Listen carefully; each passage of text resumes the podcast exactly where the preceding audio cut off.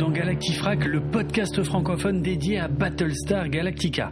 Je suis Draven et dans cet épisode Historica numéro 26, on continue la série de 4 épisodes dédiés à la Bible de Battlestar Galactica, écrite par Ronald D. Moore pour planter le décor de sa série. Dans cette seconde partie, on va voir ensemble quel est le passé qui a été imaginé par le showrunner pour les personnages principaux de la série. C'est la partie la plus longue du document, donc on va être ensemble pour un petit moment et attendez-vous à de nombreux détails. Décollage.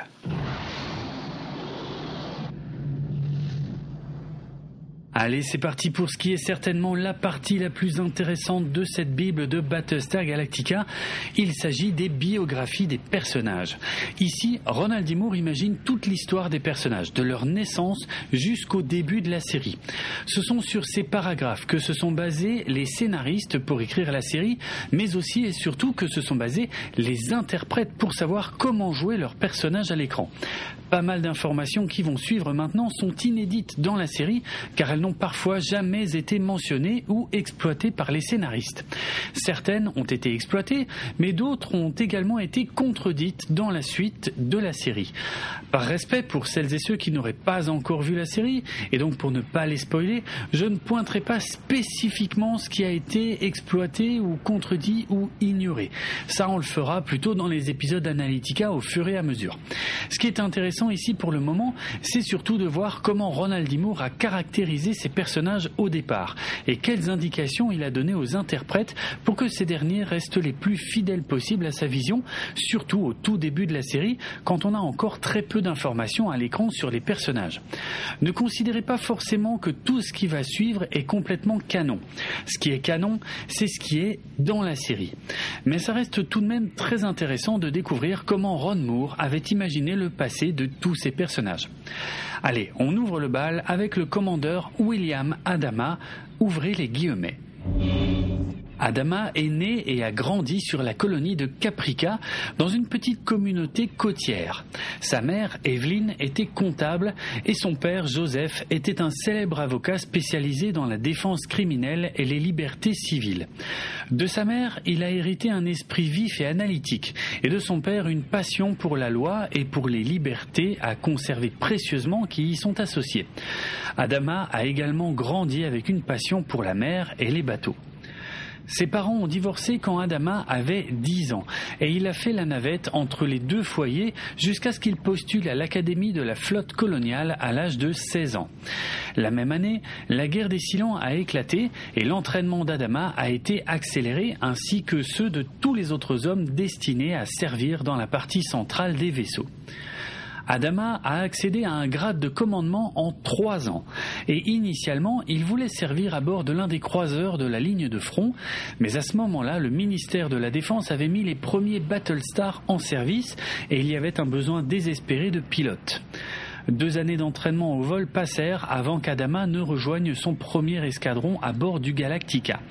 Il était un pilote doué qui avait ça dans le sang et il a descendu un chasseur Silon lors de sa toute première mission de combat. Mais la guerre ralentissait à l'époque où Adama a rejoint la flotte, et il n'a vu que quelques batailles avant que l'armistice ne soit déclaré. Après la fin de la guerre, Adama a été renvoyé à la vie civile avec des millions d'autres coloniaux dans le cadre du processus de démobilisation. Il est rentré chez lui sur Caprica et il s'est marié avec son amour datant du lycée et il a recommencé sa vie à zéro. Incapable de trouver du travail en tant que pilote, Adama s'est fait engager en tant que matelot de pont dans la marine marchande et il y a passé plusieurs années travaillant comme marin ordinaire à bord de cargos qui naviguaient sur les voies commerciales entre les colonies. C'était cette expérience qui lui donnerait plus tard une connaissance peu courante des vies et des épreuves des engagés à bord du Galactica. Il a continué à postuler pour un commandement régulier au sein de la flotte chaque année, mais sans succès. C'est au cours de cette période qu'Adama a rencontré Paul Tai, un autre pilote sans travail, et les deux sont devenus des amis proches. La naissance de ses deux fils, Lee et Zach, a apporté une forme de réconfort à Adama, mais il était toujours en ébullition, il visait toujours un retour dans la flotte. Finalement, sa demande a été accordée et Adama a remis un uniforme. Le reste de sa carrière s'est passé en temps de paix, allant d'affectations ennuyeuses à terre à des affectations plus convoitées dans la flotte. Il a servi à de nombreux postes, mais il a toujours sauté sur n'importe quelle chance de rester dans le cockpit, ce qui a maintenu son statut de vol jusqu'au bout. À la même époque, le retour aux forces armées a créé des tensions dans son mariage et il a divorcé de sa femme, lui laissant la garde des enfants. Adama est régulièrement monté en grade et il a finalement commencé à commander des vaisseaux dans la flotte. Il y a cinq ans, il a finalement obtenu le commandement qu'il avait toujours voulu, le Battlestar Galactica, le premier vaisseau dans lequel il avait jamais servi. Le temps qu'Adama obtienne le Galactica, le vaisseau abandonnait progressivement le service actif et passait de plus en plus de temps comme un vaisseau de relations publiques. Mais cela n'avait pas d'importance. Le Galactica était spécial, et tandis qu'Adama approchait de l'âge de la retraite, il était heureux d'avoir la chance de terminer sa carrière à son bord. Adama est resté en contact avec ses fils du mieux qu'il pouvait. Mais la distance et les exigences de l'armée étant ce qu'elles sont, il n'était jamais proche. Même si Adama avait toujours tenté d'inculquer à ses fils le sens du devoir et l'admiration du service militaire, ça a tout de même été une surprise pour lui lorsque tout d'abord Lee puis Zach ont décidé d'entrer dans la flotte et de devenir des pilotes. Quand Zach est mort pendant un vol d'entraînement, Lee s'en est pris à son père lors des obsèques et il a fait porter le chapeau de la mort de son petit frère à Adama. Lee et son père ne se sont plus parlé pendant les deux années qui ont suivi. Adama est un peu une anomalie. Il est à la fois un officier de carrière militaire et un passionné des libertés civiles. Adama croit en l'armée. Il croit que c'est une profession noble. Mais, comme son père, il est également un avocat féroce des libertés sur lesquelles les colonies ont été fondées. Cette dualité dans sa personnalité l'a souvent mis en désaccord avec l'ordre militaire et l'a certainement retenu et empêché de devenir amiral. Il est un peu historien, versé dans les classiques depuis son plus jeune âge par sa mère, et il voit le monde à travers le prisme du contexte historique le plus large. Il est également un fan fervent de sport et un amoureux des grands espaces qui passe souvent ses permissions à faire du camping seul dans des régions sauvages et isolées. Bon, on referme les guillemets et vous pouvez constater que ça va assez loin dans les détails. On comprend aisément en quoi ça peut aider l'acteur à se mettre dans la peau du personnage, même si tous ces éléments ne sont pas forcément montrés à l'écran. Vous aurez sûrement noté que le colonel Tai est ici prénommé Paul au lieu de Saul. Ces portraits de personnages ont en effet été écrits tout au début du projet, avant la mini-série, puisqu'il fallait bien donner une base aux interprètes pour le tournage de la mini-série. Et comme je l'avais déjà expliqué dans un autre épisode, le prénom prévu à l'origine pour Tai était en effet Paul, en référence à un film de guerre de 1965 nommé Première Victoire, In Harm's Way en VO, où le commandant en second du bateau est un alcoolique nommé Paul Eddington. Le nom de Paul Tai est celui qui apparaissait dans les premières ébauches du script de la mini-série. Certains éléments de la vie d'Adama dont je viens de vous parler ont été utilisés dans les spin-offs Caprica et Blood and Chrome, ainsi que dans des flashbacks en tout début de saison 2 de Battlestar Galactica, ainsi que le téléfilm Razor. Donc on aura l'occasion d'y revenir dans de futurs épisodes Analytica. On passe maintenant au portrait de Laura Roslin. Ouvrez les guillemets. Laura Roslin est née et a grandi dans l'environnement urbain débordant d'activités de Caprica City. Ses parents, Judith et Edward, étaient enseignants dans le système de l'école publique et elle avait deux sœurs plus âgées qu'elle, Jackie et Sandra, qui se sont également tournées vers l'enseignement. Quand Laura a eu 15 ans, ses deux sœurs et son père ont été tués par un chauffard ivre. Judith ne s'est jamais remise du choc et Laura passerait les 20 années suivantes à s'occuper de sa mère de diverses manières. Laura s'est tournée vers l'enseignement et elle s'est bientôt installée dans l'une des grandes écoles publiques de la ville. Elle est devenue une enseignante aimée et couronnée de succès, et lorsque le conseil scolaire lui a décerné le prix de l'enseignante de l'année, elle a attiré l'attention de Richard Hadar, le maire de Caprica City, qui avait de plus grandes ambitions politiques. Il trouvait que la jeune et belle enseignante serait un bon ajout pour son équipe, tandis qu'il envisageait une candidature au poste de gouverneur. Laura n'était pas intéressée par la politique, mais comme beaucoup d'autres personnes, elle trouvait que Hadar était un homme charismatique, persuasif et à qui il était difficile de dire non. Elle prêta bientôt serment au sein de l'équipe en tant que directrice de l'enseignement public. L'entrée de Laura dans le monde de la politique a été difficile et douloureuse. L'administration d'Adar était assaillie de problèmes dès le début. Caprica City était accablée d'énormes problèmes fiscaux ainsi que des problèmes de criminalité, de corruption, une infrastructure vieillissante et ses écoles publiques étaient un désastre. Laura s'est retrouvée sous le feu des critiques cinglantes quasiment dès le premier jour de sa prise de poste. Bien qu'elle ait tout d'abord été submergée d'être constamment surveillée, Laura s'est débrouillée pour se stabiliser, elle et son département, et elle a prouvé qu'elle pouvait être une responsable compétente et efficace. Le maire Hadar a sorti la ville de ses problèmes fiscaux par la force pure de sa volonté. Et Laura a fait en sorte que l'école publique soit remise à flot sans perdre un seul enseignant. Mal à l'aise sous les projecteurs, Laura a laissé d'autres personnes s'attribuer le mérite du travail qu'elle avait effectué. Et elle est restée un membre anonyme de l'équipe d'Adar. Mais le maire savait ce qu'elle avait accompli et il n'a jamais oublié. Sa vie personnelle était solitaire. Elle avait rarement des rendez-vous galants, bien que les offres étaient nombreuses, et elle avait peu d'amis proches en dehors de son administration. Ses collègues la respectaient, mais peu d'entre eux pouvaient dire qu'ils la connaissaient vraiment. Même le maire s'est rendu compte que son charme avait des limites avec Laura Roslin. Elle est restée une fonctionnaire publique discrète et efficace qui a dirigé son département avec une impartialité et un raffinement qui lui ont gagné de l'admiration à travers tout le spectre politique, mais dont la vie personnelle était une sorte de code indéchiffrable. Elle vivait dans un petit appartement à une seule chambre au cœur de la cité et elle considérait qu'une soirée était bonne et plaisante si le téléphone ne sonnait pas et qu'on la laissait tranquille avec ses livres et son importante collection d'art. Le seul désir exprimé de Laura était de quitter la politique et de redevenir enseignante.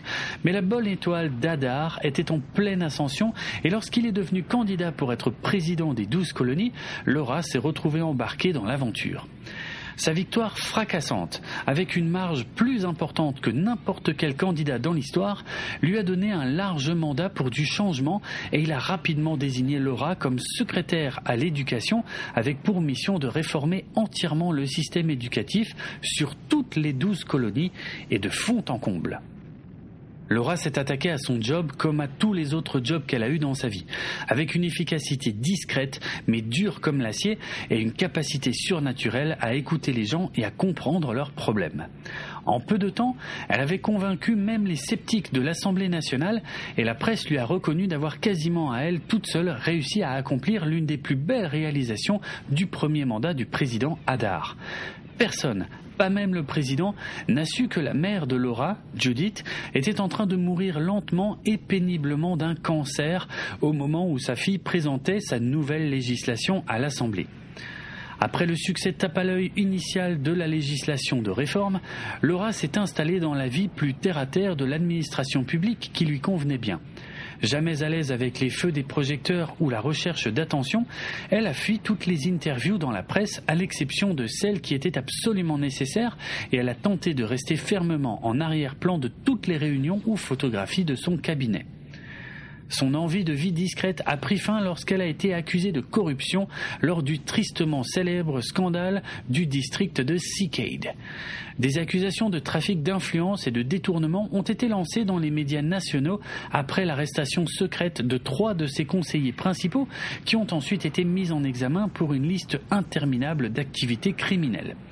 Même s'il n'y avait aucune indication que Laura ait quoi que ce soit à voir avec les événements de Seacade, c'était arrivé sous son mandat et c'était à elle de prendre place face à un comité d'enquête ouvertement hostile pour répondre à des questions pendant dix longues journées sous l'œil attentif des médias.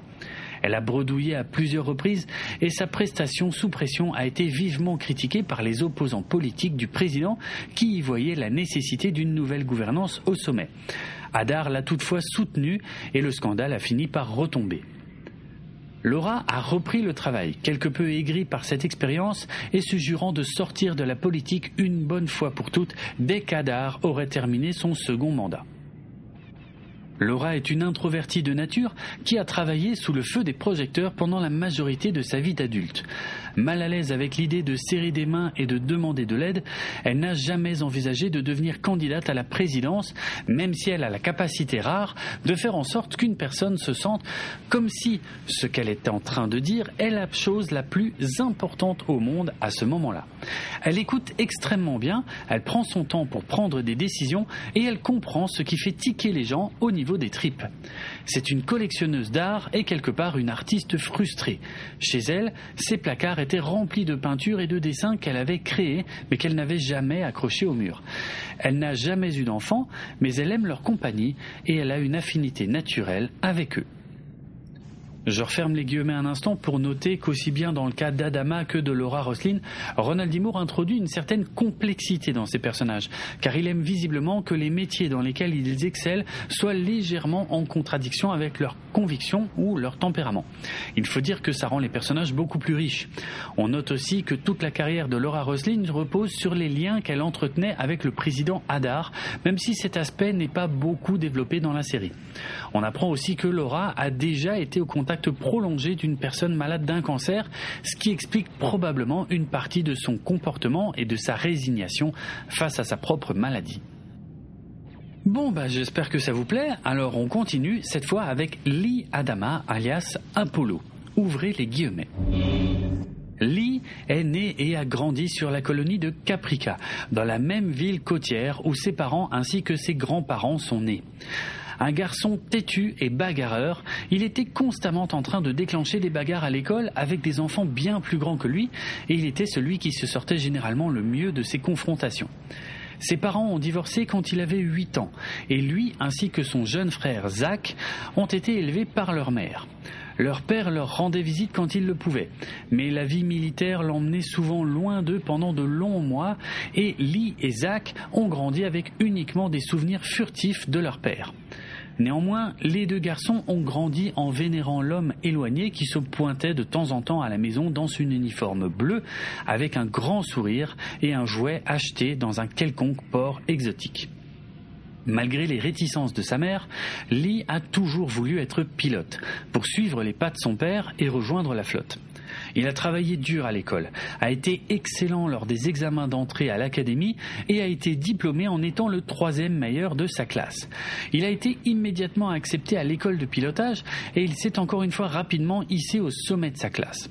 Ses supérieurs ont noté dès le départ qu'il était un jeune homme en pleine ascension, un officier destiné pour les commandements les plus élevés et éventuellement pour l'amirauté elle-même. C'est à peu près à cette époque que Lee et son père ont commencé à se brouiller. L'admiration héroïque du garçon s'était transformée en une rancœur de jeune homme pour avoir été abandonné et ni lui ni son père ne savaient comment combler cette lacune et donc les visites sont devenues rares et les appels téléphoniques sont devenus succincts. Pendant que Lee était à l'école de pilotage, son jeune frère Zach était seulement en train d'entrer à l'académie. Zach a eu plus de difficultés que Lee. Constamment à la traîne dans ses études, toujours convoqué pour une quelconque infraction au règlement, éternellement à deux doigts de se faire mettre à la porte. Lee reçut les mentions les plus élevées à l'école de pilotage et il fut bientôt en chemin vers un escadron de Viper et une affectation facile sur l'Atlantia, le vaisseau amiral de la flotte.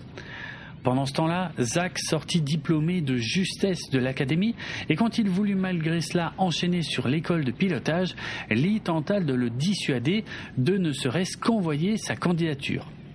Lee aimait son frère. Il aurait fait n'importe quoi pour lui, mais il était évident pour Lee que Zach n'était pas taillé pour la vie militaire, et encore moins pour les rigueurs de la formation de pilote. La seule raison pour laquelle Zach a tout de même envoyé sa candidature à l'académie était le fait qu'il vénérait le sol qui était foulé par son père, tout comme Lee l'avait fait à une époque. Lee a essayé de convaincre Zach de chercher un autre job dans la flotte, mais Zach ne voulait rien savoir. Il ne serait pas le seul Adama à ne pas porter d'insigne ailé sur son uniforme. La candidature de Zach fut rejetée et ça semblait s'arrêter là. Mais un appel téléphonique fut placé à l'attention du commandant de vol de la part du commandeur Adama et une place se libéra soudainement pour Zach. Lee était furieux. Il n'arrivait pas à croire que son père puisse faire jouer ses relations comme ça, mais il ne pouvait rien faire d'autre que de croiser les doigts et continuer à encourager Zach dans sa formation. Puis vint un autre choc. Zach écrivit à Lee pour lui dire qu'il avait une relation avec l'une de ses instructrices de vol à l'école de pilotage. Lee trouva du temps pour venir lui rendre visite et c'est là qu'il rencontra Cara Trace pour la première fois. Elle était l'opposé complète de Zach. Là où il était discret, réservé et presque douloureusement sensible, elle était impétueuse, bruyante et elle avait la peau dure. Lee l'aima immédiatement. Peut-être qu'il l'aima un peu trop. Et il était à peu près sûr qu'elle ressentait la même chose, mais il n'a jamais envisagé sérieusement d'aller plus loin. Lee leur souhaita le meilleur et les quitta pour rejoindre son escadron. Deux semaines plus tard, le vaisseau de Zach se cracha pendant qu'il volait pour une mission de routine en solo et il fut tué. La rancœur de Lee et son chagrin dégénérèrent pendant les obsèques et il s'en prit à son père, l'accusant directement de la mort de son frère, disant clairement qu'Adama avait pratiquement tué son propre fils. Le père et le fils ne se reparlèrent plus. Lee passa les deux années suivantes à se concentrer sur sa carrière. Il n'avait pas de vie personnelle et il travaillait pour devenir le pilote de chasseur parfait. Il envoya sa candidature et il fut accepté à l'école des pilotes d'essai, le plus grand honneur pour n'importe quel pilote, et un signe certain de son ascension au sommet. Il était à l'école de pilote d'essai quand il reçut les ordres de se présenter sur le Galactica pour sa cérémonie de déclassement. Liadama a la force de caractère de son père et un code moral quasiment inviolable. Il peut être têtu et difficile. Il est souvent trop exigeant avec ses pilotes et il est encore plus exigeant avec lui-même. Il laisse rarement du répit à qui que ce soit et il ne s'en donne jamais à lui-même. De sa mère, il a hérité un amour secret pour la cuisine et la nourriture et il se fait plaisir dès qu'il le peut le pilote rigide laissant ainsi couler sa créativité uniquement dans une cuisine remplie de casseroles fumantes et de poêles. C'est un jeune homme plein de colère, plein de rancœur et plein de frustration qui ne sait pas quoi en faire. Mais c'est aussi un être humain juste et convenable dont le sens profond du bien et du mal l'a maintenu à flot quand beaucoup d'autres autour de lui ont sombré. Il est le genre d'homme que peu de personnes pourraient considérer comme un ami, mais que beaucoup suivraient dans la bouche de l'enfer il est le fils de son père. Bon, je referme les guillemets pour vous dire que les éléments les plus intéressants que l'on vient d'apprendre concernent peut-être Zach, sur qui on sait assez peu de choses, à part le fait qu'il soit décédé avant le début de la série. Quant au portrait qui est dressé de Lee, il semble très cohérent avec ce qui est montré à l'écran au début de la saison 1, et j'apprécie le fait que Moore insiste beaucoup sur le sens moral de ce personnage, même si je suis surpris de découvrir qu'il était très bagarreur quand il était plus jeune. Passons maintenant à celle que vous attendez toutes et tous, à savoir le lieutenant Caratrace, c'est-à-dire Starbuck. Ouvrez les guillemets. Caratrace est née sur la colonie de Pycon, mais elle a grandi un peu partout sur les douze colonies. Fille d'une femme militaire de carrière, son enfance a été passée à sauter d'un avant-poste militaire à un autre. Le père de Kara, Draylid, était un musicien frustré, constamment en train d'essayer d'écrire des chansons et d'essayer de percer et échouant constamment à entrer dans l'histoire. Sa mère, Socrata, était sergent-major dans les Marines coloniaux, rattachée à une compagnie d'artillerie et vétérante décorée de la guerre des Silons. Cara était une enfant coriace et inflexible, plus intéressée par les sports que par l'armée. Elle rêvait de devenir un jour joueuse de pyramide dans les grandes divisions.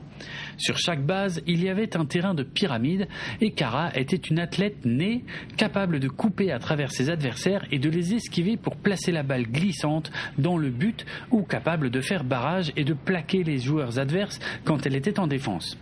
Sa mère avait obtenu la décoration de l'étoile de la valeur pendant la guerre des Silons et cette distinction donnait droit pour sa fille à une place à l'Académie de la flotte si elle le voulait. Au début, Cara n'était pas intéressée et elle voulait obtenir une bourse pour ses études à l'université. Mais ses notes à l'école étaient au mieux inégales. Réalisant finalement que l'Académie possédait une des meilleures équipes de pyramide au niveau universitaire, Kara décida de faire son entrée à l'Académie, de servir pendant ses trois années d'engagement obligatoire et ensuite de démissionner pour poursuivre une carrière de joueuse professionnelle de pyramide. Kara était une bonne joueuse de pyramide à l'académie et elle était activement courtisée par les dénicheurs de talent des équipes des divisions majeures lorsqu'un méchant coup brisa son genou droit durant un match des phases éliminatoires lors de sa deuxième année de licence. Même après des mois de chirurgie reconstructrice et de thérapie physique, il était clair que sa jambe ne serait plus jamais la même. Kara devait s'orienter vers une autre carrière. Déprimée, elle envoya sa candidature à toutes les formations post-licence, mais elle doutait d'être acceptée dans n'importe laquelle d'entre elles, vu son relevé de notes. Mais à sa grande surprise, elle obtint une meilleure note à l'examen d'entrée du cursus de pilotage que n'importe qui d'autre dans toute l'histoire du programme, et elle fut acceptée dans la promotion suivante. Cara était ce que les instructeurs appelaient un manche authentique et une femme gouverne. Quelqu'un qui volait à l'instinct et pas à l'instruction. À sa propre surprise, Cara tomba amoureuse du pilotage. Elle n'avait jamais pensé que quoi que ce soit arriverait à égaler la sensation qu'elle avait sur un terrain de pyramide. Mais en fait, le pilotage surpassait ça. Elle trouva une liberté dans les airs qu'elle n'avait jamais ressentie avant, une joie et une facilité qui étaient nouvelles et bienvenues dans sa vie éprouvante toute idée de quitter l'armée après trois ans avait disparu. Elle serait pilote jusqu'à la fin de sa vie, du moins, sauf si elle se faisait renvoyer de la flotte. Cara détestait recevoir des ordres. Elle détestait le protocole militaire. Elle détestait les règles et les réglementations qui faisaient partie intégrante de la vie militaire. Ses relevés à l'académie et ensuite à l'école de pilotage étaient jonchés de démérites, d'avertissements et d'évaluations négatives de la part de ses supérieurs. Elle buvait trop, elle pariait trop, elle violait le couvre-feu quasi quotidiennement, d'une manière ou d'une autre, elle se débrouillait pour être impliquée dans toutes les bagarres des troquets du coin et elle avait la réputation de laisser derrière elle une série d'hommes au cœur brisé et au dos brisé après des ébats qui étaient plus comparables à des plaquages du jeu de pyramide qu'à des relations sexuelle. Pour dire les choses simplement, elle était désastreuse en tant qu'officier militaire. Mais personne ne pouvait contester ses capacités de pilote. Alors que son historique académique et personnel l'empêchait d'être première de sa classe, elle établissait de nouveaux records lors de quasiment chacun des tests de vol auxquels elle se confrontait. Clairement, elle était destinée à piloter des Vipers, mais tout aussi clairement, elle serait pénible pour tout commandant d'escadron qui aurait la malchance de l'avoir sous ses ordres. Kara a effectué sa première période de service à bord du Battlestar Triton et tandis qu'elle était aimée et admirée par les autres pilotes, elle était vilipendée par le commandant du vaisseau qui la voulait hors du Triton dès que possible. Que faire d'elle devint un problème, car aucun autre vaisseau ne voulait la prendre. Par chance, une place se libéra en tant qu'instructrice à l'école de pilotage et Kara fut immédiatement réexpédiée là où elle avait démarré. C'est là que Kara rencontra Zach Adama et qu'elle tomba amoureuse pour la première fois de sa vie. Elle n'avait jamais manqué d'homme dans sa vie, mais elle n'avait jamais sérieusement envisagé la possibilité d'une relation à long terme. Zach était différent. Il avait quelque chose de touchant et d'émouvant pour Kara qui faisait qu'elle voulait briser toutes les règles du cœur qu'elle avait suivies dans sa vie jusque-là. Lorsqu'elle rencontra Lee, le frère de Zach, elle pensa brièvement avoir fait une grave erreur. Tandis que Zach touchait ses instincts maternels, qu'il faisait qu'elle voulait protéger et encourager le jeune pilote timide, son frère la toucha d'une manière plus profonde et féminine. L'attitude et la posture entière de Lee Adama étaient un challenge pour Caratrace, et Caratrace ne reculait jamais devant un challenge. Mais le week-end passa et Lee s'en alla rejoindre son escadron. Et Kara mit fermement de côté ses sentiments en les considérant comme le vagabondage passager d'un cœur de fripouille. Puis Zach rata un test de pilotage important. Un test géré par Kara. Zach était sur la sellette en ce qui concernait l'école de pilotage et rater ce test était son ticket de sortie assuré. C'était le devoir de Kara de le recaler à son examen mais elle ne pouvait pas le faire. Elle ne pouvait pas détruire le rêve de Zach de devenir pilote comme son père. Elle lui accorda la réussite du test et elle se fit la promesse d'enseigner à Zach tout ce qu'il avait besoin de savoir et de s'assurer qu'il devienne un grand pilote. Ce n'était pas suffisant. La commission d'enquête détermina que l'appareil de Zach s'était craché à cause d'une erreur de pilotage. Kara était anéantie, démunie, prête à démissionner de son engagement juste après les funérailles de Zach. Mais ce jour-là, le père de Zach chercha Kara et demanda à la femme, qui était presque sa belle-fille, d'être avec la famille au cimetière. Elle se tint aux côtés du commandant Adama dans le soleil brillant du matin sur Caprica, et elle sentit son bras l'envelopper quand les larmes se mirent à couler le long de ses joues et un lien se forma entre eux. Adama lui demanda de le rejoindre en tant que pilote sur le Galactica et Kara accepta sans hésiter. Elle passa les deux années suivantes sur le Galactica, la plupart du temps réussissant à rester hors de la prison de bord et juste à se concentrer sur le pilotage. Adama gardait un œil sur elle et les deux devinrent davantage comme père et fille que comme pilote et commandant. Kara pense avec ses terminaisons nerveuses. Non seulement on peut lire en elle comme dans un livre ouvert, mais elle peut nous exploser à la figure si on ne fait pas attention à elle. Elle est une briseuse de règles par nature et une fauteuse de troubles par préférence. Mais néanmoins, non seulement elle respecte les traditions et les usages du service militaire, mais elle les vénère. Peu de choses ont davantage de chances de lui faire monter les larmes aux yeux que d'écouter l'hymne colonial en regardant le drapeau en train d'être hissé. Elle est fière de son uniforme, fière de sa place au sein de la longue tradition des pilotes qui sont partis avant elle, et politiquement, elle est conservatrice au point d'être quasiment réactionnaire. Elle est également loyale, mais presque trop, et elle protège férocement ses amis et sa famille. Si vous êtes dans une tranchée, Cara Trace est celle que vous voulez avoir à vos côtés. Alors je referme les guillemets un instant pour dire que je suis un peu surpris par le côté conservateur, voire réactionnaire de Starbucks dans ce document. Ça n'a finalement pas trop été utilisé dans la série, mais par contre la scène des funérailles de Zach a été mise en image dans la saison 1. Ce portrait ne contient aucune trace des relations conflictuelles avec sa mère, qui est seulement décrite ici comme une militaire de carrière. Cet aspect a donc été ajouté par la suite. Bon, on enchaîne directement avec le personnage suivant, qui est le colonel Tai. Ouvrez les guillemets. Saul Tai est né et a grandi sur la colonie d'Aerion. Son père violent était parfois mineur, mais il ne semblait jamais capable de garder un job pendant plus de trois semaines et sa mère était une coordinatrice syndicale dans l'industrie minière tentaculaire d'Aerion. Saul était délinquant par intermittence pendant toute son enfance. Et quand il fut attrapé en train de voler dans la maison de son voisin à l'âge de 16 ans, le juge lui donna un choix entre la détention pour mineur ou l'engagement dans la flotte coloniale. Saul choisit la flotte et débuta son service en tant que simple matelot. Il trouva que la vie militaire lui allait bien, et il trouva également que le tumulte du pont inférieur était un monde dans lequel il se reconnaissait et où il se développait. Il avait 21 ans et était sur le point de devenir sergent de marine de première classe lorsque la guerre des Silons éclata. Saul servit à bord de deux croiseurs sur la ligne de front dans les premiers jours de la guerre, lorsque les attaques initiales des Silons prenaient les coloniaux par surprise à chaque fois. Saul a vu des hommes et des femmes mourir par dizaines, et par deux fois il a échappé de justesse à la mort quand les deux vaisseaux ont été abordés par les Silons et que les combats se sont déroulés au corps à corps. Chaque vaisseau, l'un après l'autre, a été lourdement endommagé et a dû être abandonné dans l'espace. Il était sur le point de retourner au cœur de l'action et à bord d'un autre croiseur lorsque la flotte a émis un appel d'urgence pour trouver des candidats à la formation de pilotage. L'ancien officier de commandement de Saul a mis son nom sur la liste et Saul s'est soudainement retrouvé promu au grade de lieutenant et en train de se former pour devenir pilote.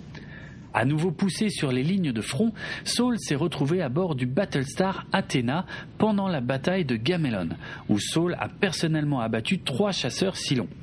Saul a quasiment été constamment au combat pendant les cinq années suivantes, tandis que l'Athéna menait certaines des batailles les plus désespérées de la guerre, lorsque les colonies s'accrochaient de justesse à leur survie. Les pilotes mouraient les uns après les autres, et à chaque fois que Saul retournait dans la salle de préparation des pilotes, il semblait qu'un autre fauteuil était vide.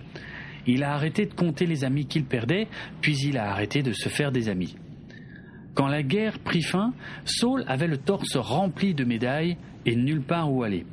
Libéré de son engagement avec des millions d'autres officiers, Saul eut du mal à s'ajuster à la vie civile. Il se laissa porter de boulot en boulot dans le monde post-guerre et finit par atterrir sur un cargo qui naviguait entre Caprica et Pycon, où il fit la connaissance de William Adama. Les deux ex-pilotes se sont immédiatement bien entendus et pour un temps, Saul apprécia la vie à bord du transport tandis qu'ils échangeaient leurs histoires de guerre, qu'ils faisaient du grabuge et qu'ils tissaient des liens à travers le travail physique qu'ils partageaient à bord du vaisseau. Quand Adama rejoignit la flotte, Saul fut à nouveau seul et il tomba dans une profonde dépression qui menaçait de le submerger. Il commença à boire. Saul ne se souvient pas très bien des deux années suivantes de sa vie, mais il resta à bord du cargo, à boire et à se laisser aller jusqu'au jour où il reçut un appel de son vieil ami.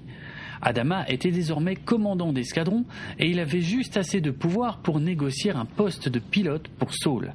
Saul sauta sur l'occasion, arrêta de boire et se considéra comme éternellement redevable envers Adama.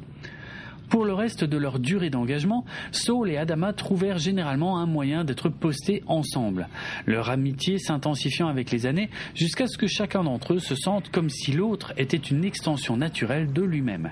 Saul était comme un homme neuf, et même s'il était âgé de quelques années de plus qu'Adama, il se sentait très à l'aise en tant que subordonné loyal d'Adama. Puis arriva Chérie. Elle était superbe exubérante, et tout ce que Saul pouvait vouloir chez une femme. Leur période de séduction éclair dura deux mois complets, puis ils furent mariés.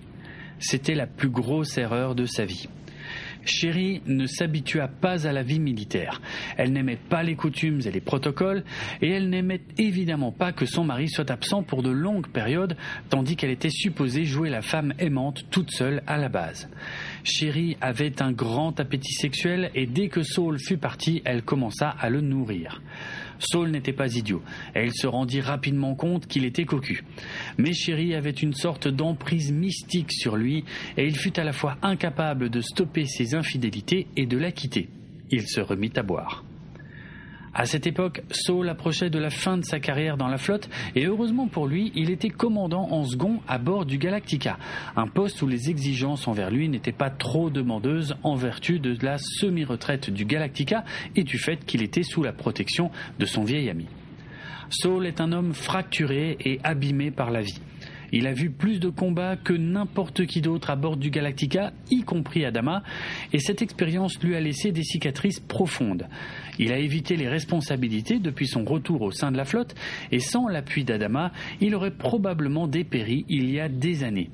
Mais derrière la boisson et le comportement irresponsable se cache toujours l'homme qui a combattu les Silons au corps à corps en se tenant dans les mares de sang répandues par ses compagnons de bord. Au plus profond de lui, Saul Tai est un guerrier. La question est, est-ce qu'il peut encore une fois atteindre cette profondeur ou est-ce que le temps a trop passé pour lui? Ok, je referme les guillemets pour relever deux petits éléments. Premièrement, la colonie d'origine du colonel Tai est ici orthographiée en tant que Aerion, alors que son nom définitif est plutôt Aerilon, avec un L supplémentaire. C'est un détail, mais il m'a sauté aux yeux. Autre petite différence notable, la femme du colonel Tai est ici prénommée Chérie, alors que dans la série c'est Hélène.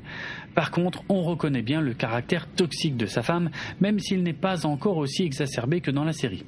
Le plus surprenant dans ce portrait, c'est surtout le fait que le colonel Tai a été un soldat de premier ordre pendant la première guerre contre les Silons, ce qui explique mieux l'amitié indéfectible qui le lie à Adama. D'ailleurs, un des passages de ce portrait qui concerne les deux hommes a été repris de façon très fidèle au début de la saison 2 de la série. On enchaîne maintenant avec l'un des personnages les plus riches de la série, à savoir Gaius Baltar. Ouvrez les guillemets. Gaius Baltar est né et a grandi dans une ferme sur la colonie de Sagittarian. Sa famille travaillait la terre depuis trois générations, mais même quand il était enfant, Gaius détestait la vie à la ferme. L'un de ses plus anciens souvenirs est d'avoir eu ses bottes coincées dans un tas de merde de vache et d'avoir eu à retourner jusqu'à la maison en larmes et en chaussettes. Heureusement, ses parents n'étaient pas que des simples fermiers et ils possédaient un agro-business large et tentaculaire qui contrôlait des millions d'hectares à travers la planète. Et Gaius pouvait fuir la vie à la ferme pour l'étude des sciences et des mathématiques, des disciplines qui semblaient aussi originales et passionnantes que l'agriculture était ennuyeuse et sans intérêt. Il est rapidement devenu évident que Gaius était plus qu'un bon étudiant, il était littéralement un génie.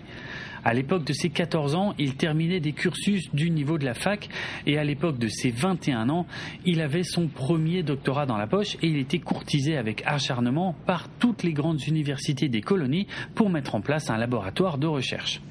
Gaius fut une célébrité instantanée sur le campus. Riche, célèbre, bien habillé et avec un charme de jeune homme, il ne manquait jamais d'attention féminine et la faculté ainsi que le corps des étudiants lui fournissaient des terrains de chasse fertiles. Finalement, il y eut un scandale et un licenciement à la suite d'un rendez-vous peu judicieux avec la femme d'un président d'université ainsi que sa fille après une rencontre universitaire. Mais rien de grave. Gaius ferma simplement boutique et passa à l'université suivante et au terrain de chasse suivant. La spécialité de Gaius était la physique théorique, mais son véritable amour et sa passion étaient l'informatique. Né dans la période après-guerre, Gaius partageait l'opinion de la majorité de sa génération qui n'avait pas de souvenir de la révolte soudaine des Silons et du conflit sanglant qui avait ravagé les colonies pendant ces dix longues années. Il voyait les décrets anti-technologiques comme étant essentiellement une perte de temps et une politique à court terme. Et alors Qu'est-ce que ça pouvait faire si les Silons avaient appris comment infiltrer les technologies coloniales? La réponse n'était pas de tourner le dos aveuglément à la technologie elle-même, mais plutôt de faire progresser leur technologie, construire une meilleure souricière, une souricière que les Silons ne pourraient pas infiltrer. Son opinion et celle des jeunes scientifiques comme lui faisaient cependant partie de la minorité et Gaius dut se contenter de la physique théorique pendant un temps. Mais alors que le temps passait et que les souvenirs du lointain conflit avec les Silons diminuaient, les restrictions contre la recherche informatique s'assouplirent. Et bientôt, le ministère de la Défense sollicita son aide pour plusieurs projets top secrets conçus pour réintroduire des systèmes informatiques dans la flotte. Gaius se retrouva bientôt détenteur de secrets, une position qui flattait son ego déjà impressionnant et qui élevait son arrogance à de tout nouveaux niveaux. Gaius était écouté par des ministres et des présidents. Son visage était en couverture de publications nationales. Ses articles étaient avidement lus par des scientifiques moins importants à travers les colonies et, bien évidemment, il pouvait faire son choix parmi des femmes prêtes et désireuses. Pourtant, ce n'était pas suffisant. Il rêvait d'une chance de travailler sur une véritable intelligence artificielle.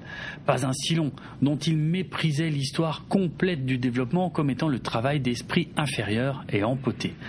Il cherchait plutôt à travailler sur une intelligence capable d'aider à résoudre les plus grands problèmes des hommes. Bien sûr, cette IA devrait être attentivement contrôlée et devrait être au service d'un seul homme. Gaius n'avait aucun doute sur l'identité de cet homme unique.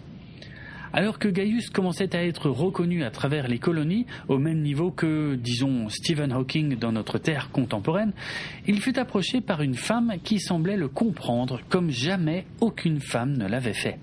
Elle était belle, intensément sexuelle, drôle, intelligente et avec un sens intuitif de toutes les humeurs et pensées de Baltar. Elle savait qu'il aimait chasser, donc elle le laissa venir à elle. Elle savait qu'il aimait également les femmes agressives dans la chambre à coucher, donc elle prit l'habitude de lui sauter dessus. Elle comprit comment les liaisons cachées l'émoustillaient et le stimulaient, donc elle lui dit qu'elle venait d'une corporation anonyme intéressée par des contrats dans la défense, et que leur liaison était non seulement illicite, mais probablement illégale. Elle partageait également son intérêt dans les systèmes d'IA et elle l'encourageait à pousser le ministère de la Défense à aller encore plus loin dans les réseaux informatiques que ce qu'ils étaient initialement préparés à faire. La relation entre Gaius et la femme mystérieuse continua pendant presque deux ans. Elle lui fournissait des idées nouvelles et innovantes provenant des recherches de sa société qu'il présentait ensuite au ministère de la Défense comme étant ses propres idées. Et en retour, il lui fournissait l'accès à des informations sensibles et classées secrets sur les systèmes de défense coloniaux. Leur vie personnelle tournait autour du fait de repousser les limites de l'expérimentation sexuelle et des discussions intellectuelles sur la nature de l'homme et de la machine. Elle demandait à ce qu'il n'y ait aucun engagement entre eux. Elle semblait n'avoir aucune des inquiétudes féminines habituelles et il avait une grande liberté pour examiner d'autres femmes de son côté. Pour Gaius, c'était une relation idéale jusqu'au jour où le monde prit fin et où son amoureuse se révéla être une Silon. Gaius Baltar n'est pas un homme dénué de sens moral.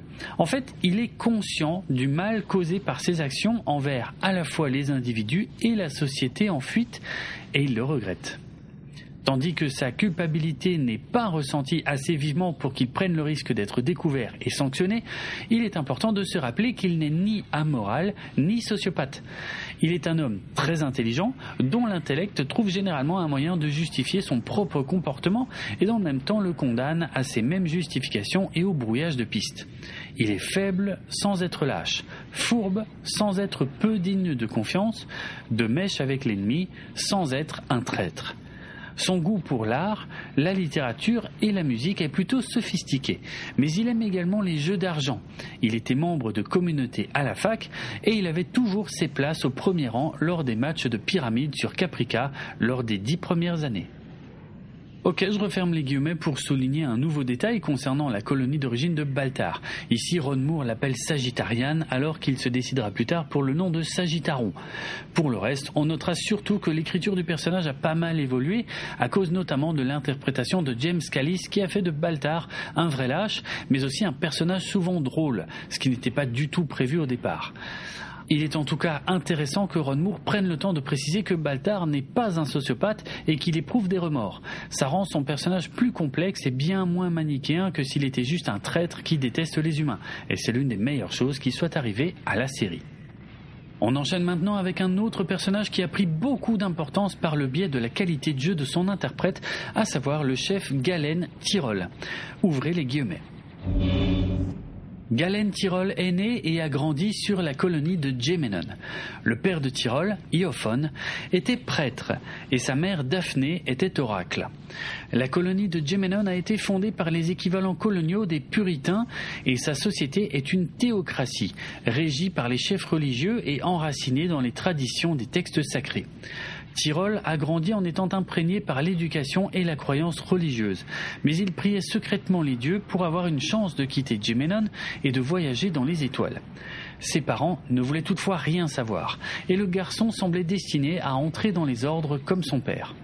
Mais le jour précédant son entrée dans la prêtrise, il rencontra par hasard un officier de recrutement et il s'engagea dans la flotte coloniale. La décision impulsive déchira irrémédiablement la famille, et Tyrol et ses parents ne se parlèrent plus pour les dix années suivantes. Lors de l'entraînement de base, Tyrol fut immédiatement catalogué comme un meneur né, un homme vers qui les autres recrues se tournaient pour des instructions lorsque les exercices devenaient trop difficiles à appréhender. Il a reçu les honneurs de sa promotion et il devient matelot de première classe presque immédiatement. Vu le choix de spécialité qui s'offrait à lui, Tyrol s'intéressa d'abord à la formation en renseignement, croyant que c'était la voie qui comprenait le style de vie le plus exotique et avec le plus grand rayon d'action. Mais au bout de six mois, il quitta la formation car il trouvait les longues heures d'études théoriques ennuyeuses et abrutissantes. Il avait passé des années à réparer des machines, en commençant par la vieille voiture de son père, mais Tyrol n'était pas intéressé par une vie de mécanicien. Il voulait une vie d'excitation et de danger, pas une vie remplie d'outils et de moteurs grinçants. Puis, par un coup de chance, il fut temporairement assigné à bord du Battlestar Pegasus, qui était à court de main-d'œuvre et sur le point de participer à une série de jeux de guerre. Tyrol fut intégré à l'équipe des hangars. Il était juste une paire de bras supplémentaires pour le chef de pont, sans pression du résultat, sans aucune raison pour lui de se démarquer. Mais Tyrol fit plus que de se faire remarquer. Il devint une star des hangars. Il avait un sens intuitif du travail sur les vaisseaux spatiaux et de leur réparation, sachant toujours curieusement ce qui n'allait pas sur un moteur récalcitrant avant qui que ce soit d'autre. L'atmosphère à bord du Pegasus en général était chargée en termes de travail et exigeante, et l'atmosphère sur le pont d'envol était encore plus sous pression.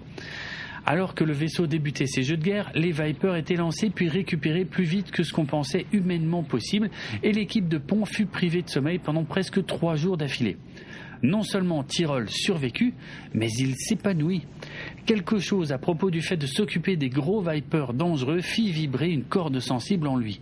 C'était une entreprise entièrement laïque, un monde où une machine fonctionnait ou ne fonctionnait pas. Tyrol tomba amoureux de la pression et de l'adrénaline de l'air de trafic et il décida à ce moment-là de travailler dans les hangars. Suite à une formation réglementaire au Centre de réparation et de maintenance de l'aviation de la flotte, il fut assigné sur le tout nouveau Battlestar Columbia pour en devenir l'un de ses premiers chefs de pont. Le Columbia était un vaisseau difficile et rêche, fraîchement sorti des chantiers navals, et son chargement de Viper était constitué des nouveaux modèles expérimentaux Mark 7. Tirol passa cinq ans à aplanir les problèmes et à rôder le pont d'envol. Il dirigeait une équipe soudée, ne tolérait aucune inattention ou laisser aller parmi son personnel en ce qui concernait le travail. Mais il avait peu recours aux formalités ou aux protocoles stricts. Il était un chef populaire, apprécié et à qui les officiers ainsi que les matelots de pont faisaient confiance. Puis un désastre se produit. Un pilote de Viper fut tué lorsque son moteur s'alluma prématurément alors qu'il se trouvait encore dans le tube de lancement. Une enquête montra qu'une valve avait été mal placée dans son encadrement et l'équipe de Tyrol en était responsable. Personne n'a jamais pu déterminer qui avait mal géré la valve ou comment elle avait pu échapper à toute détection. Mais c'était le boulot de Tyrol de valider tout travail effectué sur ces Vipers et c'était la tradition militaire qui endosse toute la responsabilité. Son excellent historique de travail fut pris en compte et il ne fut pas renvoyé, mais il perdit deux grades et fut réassigné sur le Galactica, le plus vieux vaisseau de la flotte, ce qui n'avait plus rien à voir avec le Columbia neuf et étincelant et qui était fondamentalement une impasse pour sa carrière. Tyrol recommença de zéro sur le Galactica, étant juste un matelot de pont anonyme, essayant de garder la tête basse et d'oublier ce qui s'était passé. Mais il ne resta pas longtemps anonyme. Adama aimait parcourir l'air de trafic chaque jour, vérifiant ses coucous comme routine matinale. Et il repéra bientôt Tyrol et son affinité pour les chasseurs et l'équipe de pont. Il ne se passa pas longtemps avant qu'Adama rétablisse son grade et fasse de lui le chef de pont. Tyrol se sentait bien à bord du Galactica. Il appréciait le style de commandement à l'ancienne d'Adama et il commença même à tomber amoureux du vieux vaisseau lui-même. Le Galactica était obsolète depuis environ trois décennies et avait constamment besoin de réparation. Mais Tyrol s'en fichait. Le Galactica avait plutôt besoin de lui, comme le Columbia ne l'aurait jamais fait. Tyrol avait trouvé son chez lui et sa place. Puis arriva Sharon Valérie. Elle était la plus jeune des jeunes pilotes et encore plus bleue que le ciel. Elle et Tyrol commencèrent à se critiquer mutuellement presque immédiatement. La friction évolua vers quelque chose d'autre et même si chacun d'entre eux savait qu'il ou elle était en train de risquer sa carrière, ils se trouvèrent bientôt impliqués dans l'une des activités les plus dangereuses de toutes, une liaison amoureuse à bord. Deux personnes pouvaient difficilement être plus différentes, mais aucun d'entre eux n'arrivait à rester éloigné de l'autre. Tyrol calmait Sharon et Sharon déclenchait quelque chose chez Tyrol. Alors que le Galactica débutait son dernier voyage, Sharon ainsi que la majorité de l'escadron du Galactica furent réassignés sur le Battlestar Pegasus. Tyrol déposa discrètement une demande de mutation pour le Pegasus également, et avec la lettre de recommandation d'Adama désormais présente dans son dossier militaire, Tyrol fut accepté sur le Pegasus et il attendait avec impatience le retour de sa vie sur les lignes de front lorsque les Silons attaquèrent. Tyrol est de la vieille école, croyant dans les habitudes et les traditions de la vie militaire. N'étant plus un homme pieux, il conserve tout de même la foi principale de quelqu'un qui a été élevé dans un foyer religieux. Il peut se montrer intolérant et entêté en ce qui concerne le travail, mais il porte également sur ses épaules la pression d'être responsable de chaque homme et de chaque femme de son équipe. Voilà, je referme les guillemets pour rappeler que le rôle de Galen Tyrol n'était pas très développé à la base et que c'est la qualité du jeu d'Aaron Douglas dans la mini-série qui a poussé Ronald D. Moore à en faire un personnage plus important à partir de la saison 1. De plus, ce personnage devait à l'origine être interprété par un acteur beaucoup plus vieux qu'Aaron Douglas. Pour toutes ces raisons, il est donc fort probable que le portrait du chef Tyrol que je viens de lire ait été écrit après la mini-série, alors que les portraits des autres personnages avaient été écrits plus tôt et pour la plupart peut-être même avant l'écriture complète du scénario de la mini-série. La plus grosse révélation de ce portrait est que le chef Tyrol et Boomer étaient sur le point d'être transférés vers le Battlestar Pegasus avant l'attaque des Cylons. Et il me semble que c'est quelque chose qui n'est jamais mentionné dans la série. Il est également intéressant d'apprendre que le Galactica était initialement une voie de garage pour Tyrol suite à une faute professionnelle. Allez, on continue avec un personnage important de l'univers de Battlestar Galactica, à savoir Sharon Valerie, alias Boomer. Ouvrez les guillemets. Le premier souvenir de Sharon est de marcher à quatre pattes dans le gazon artificiel de l'arrière-cour à la poursuite du chat de la famille, Mr. Perkles. C'est un souvenir net, un souvenir qu'elle revisite occasionnellement dans ses rêves. Il est également complètement faux.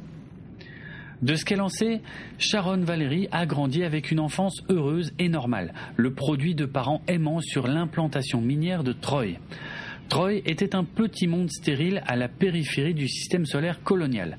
Son père était cadre moyen à la mine, sa mère était femme au foyer et elle avait deux jeunes frères. Sa famille vivait sur le monde fermé de Troy depuis deux générations, mais Sharon avait toujours voulu quitter l'implantation minière à la recherche d'une vie plus grandiose. Elle postula à l'académie coloniale et elle obtint de bonnes notes aux examens d'entrée. Et elle se retrouva bientôt à bord d'un vaisseau de transport commercial sur le chemin de Caprica pour un entretien en personne. Sharon était en train de faire la sieste quand le bruit commença à circuler à propos d'un énorme incident sur Troy. Elle se réveilla pour apprendre que son implantation complète, plus de 200 000 personnes, avait été anéantie par une série d'explosions titanesques qui avaient détruit les dômes protecteurs qui maintenaient l'atmosphère empoisonnée de Troy à l'extérieur. L'enquête identifierait la cause comme étant une énorme poche de gaz méthane volatile jusque-là non détectée qui se serait soudainement enflammée à cause des opérations d'exploitation minière. Le désastre stupéfia les colonies, et au milieu des énormes effusions de compassion envers les morts, Sharon fut acceptée à l'Académie uniquement sur la base de ses examens, et évidemment il ne pouvait pas y avoir d'enquête sur ses antécédents. La perte soudaine et choquante de son monde plongea Sharon dans une dépression sombre et profonde. Sa première année à l'académie fut perturbée, remplie de cauchemars dont elle ne pouvait pas totalement se débarrasser pendant la journée. Les instructeurs et les officiers de l'académie étaient déterminés à voir cette dernière survivante de Troy obtenir un diplôme et un uniforme colonial. Donc ils détournèrent le regard quand ses notes dérapèrent dangereusement pendant ce premier trimestre. Mais pendant son second trimestre, Sharon commença à se redresser, commença à trouver le courage intérieur pour continuer au nom de sa famille et de ses amis. Elle avait été épargnée par le destin, on lui avait donné une seconde chance et maintenant elle voulait être digne de cette chance. Ses notes remontèrent et même si elle ne fut jamais une étudiante de premier ordre, elle se débrouilla pour obtenir son diplôme en faisant partie de la meilleure moitié de sa classe. Elle postula pour l'école de pilotage, osant à peine se permettre d'espérer être admise. Mais les rouages de l'administration avaient été huilés pour cet enfant de l'implantation condamnée et elle fut acceptée au détriment de plusieurs autres candidats qui étaient mieux qualifiés. L'école de pilotage fut difficile pour Sharon. Elle n'était en aucun cas une pilote née, elle travailla longuement et durement sa technique, mais encore une fois, au moment de l'obtention de son diplôme, elle réussit à mériter la seconde chance que le destin semblait lui avoir accordée. Sa première assignation fut sur le Battlestar Galactica et au moment de l'attaque des Cylons, elle était à bord depuis quasiment un an. Sa relation avec son lieutenant d'aviation, Halo, était proche et l'homme plus âgé veillait sur elle tandis qu'elle luttait pour obtenir ses qualifications sur le pont. Ils furent également à deux doigts de s'engager dans une relation amoureuse, mais alors Sharon se mit en couple avec le chef Tyrol. Hello était au courant de leur liaison et de son côté inconvenant. Mais il protégea jalousement sa vie privée à elle et il fit savoir qu'il ferait payer le prix à n'importe quel pilote qui provoquerait des problèmes pour elle. Sharon n'est pas consciente de sa vraie nature, pas consciente du fait que, loin d'être la fille d'une famille de mineurs, elle est en réalité un agent Silon dormant et implanté dans la société coloniale. Elle se glissa à bord du transport commercial juste avant qu'il quitte Troy, pleinement consciente de sa mission et de sa nature. Mais quand elle se réveilla de sa sieste, son programme de couverture prit effet à partir de ce moment et elle crut être un être humain normal avec un passé tragique. Sensible et timide, elle joue la nana robuste pour ceux autour d'elle. En Tyrol, elle a trouvé un homme qui est, littéralement, son premier véritable amour. Ce que Sharon fait sur le Galactica et pourquoi elle a été infiltrée dans la société coloniale restera un mystère pendant quelque temps. Ok, je referme les guillemets et vous vous demandez peut-être pourquoi Ronald D. a pris le soin d'écrire un background aussi détaillé alors qu'on sait que c'est faux. Il ne faut pas oublier que ce document existe pour donner des indications de jeu aux interprètes et il est clair que toute cette histoire est surtout là pour donner de la profondeur au jeu de Grace Park qui avait la lourde tâche d'incarner ce personnage complexe. Il est en tout cas intéressant de constater que Moore avait déjà semé les graines d'une relation entre Boomer et Hello, même si Boomer est en couple avec Tyrol au début de la série. On va maintenant boucler cette série de portraits des personnages avec le feu d'artifice final, celui qui est le plus mythique de ce document, celui de numéro 6. Vous êtes prêts? Ouvrez les guillemets. La femme en tant que machine. Fermez les guillemets. Eh oui, c'est tout. Souvenez-vous, je vous en avais déjà parlé dans notre épisode Historica numéro 19 consacré au casting de la série Réimaginée. Trisha Helfer avait été choquée de constater que les portraits des personnages de ses collègues étaient très détaillés, alors que le sien ne comportait que quatre mots The Woman is Machine. L'actrice débutante a dû se fier à son instinct pour construire son personnage, mais comme vous le savez, elle s'en est très bien sortie au point de devenir une icône de la science-fiction moderne. Et voilà qui conclut cette seconde partie de la Bible de Battlestar Galactica écrite par Ronald D. Moore. Après avoir découvert les fondamentaux de l'univers de la série dans le premier épisode, on a maintenant une meilleure idée du parcours des personnages principaux et j'espère que vous avez trouvé ça aussi intéressant que moi. Le prochain épisode sera consacré aux idées de Ronald D. Moore pour l'orientation de la saison 1. J'attendrai donc qu'on ait terminé de commenter la saison 1 avec Karine dans les épisodes Analytica, ce qui ne serait tardé, pour qu'on puisse comparer ensemble les idées qui ont été conservées jusqu'au bout et les idées qui ont été modifiées en cours de saison. Vous verrez, c'est très intéressant et ça donne une idée de la façon dont un plan de départ peut évoluer en cours de route. En attendant, le podcast Galactifrac fait partie du label Podchose et il est disponible sur PodCloud ainsi que sur Apple Podcast, Deezer, Amazon et de nombreuses applications iOS et Android sans oublier YouTube. Retrouvez les notes de l'émission sur galactifrac.lepodcast.fr et suivez-nous sur Twitter, Blue Sky, Facebook et Instagram pour du contenu supplémentaire en lien avec cet épisode. Vous pouvez également venir discuter avec d'autres auditeurs et moi-même sur le serveur Discord de l'émission. Si vous voulez me retrouver sur Twitter ou Blue Sky. Mon pseudo c'est Draven et le nom du compte c'est Draven Hardrock qui s'écrit D-R-A-V-E-N-A-R-D-R-O-K. N'oubliez pas que si vous avez apprécié cet épisode, le meilleur moyen de le montrer et de nous récompenser est de le partager au plus grand nombre via les réseaux sociaux. À bientôt!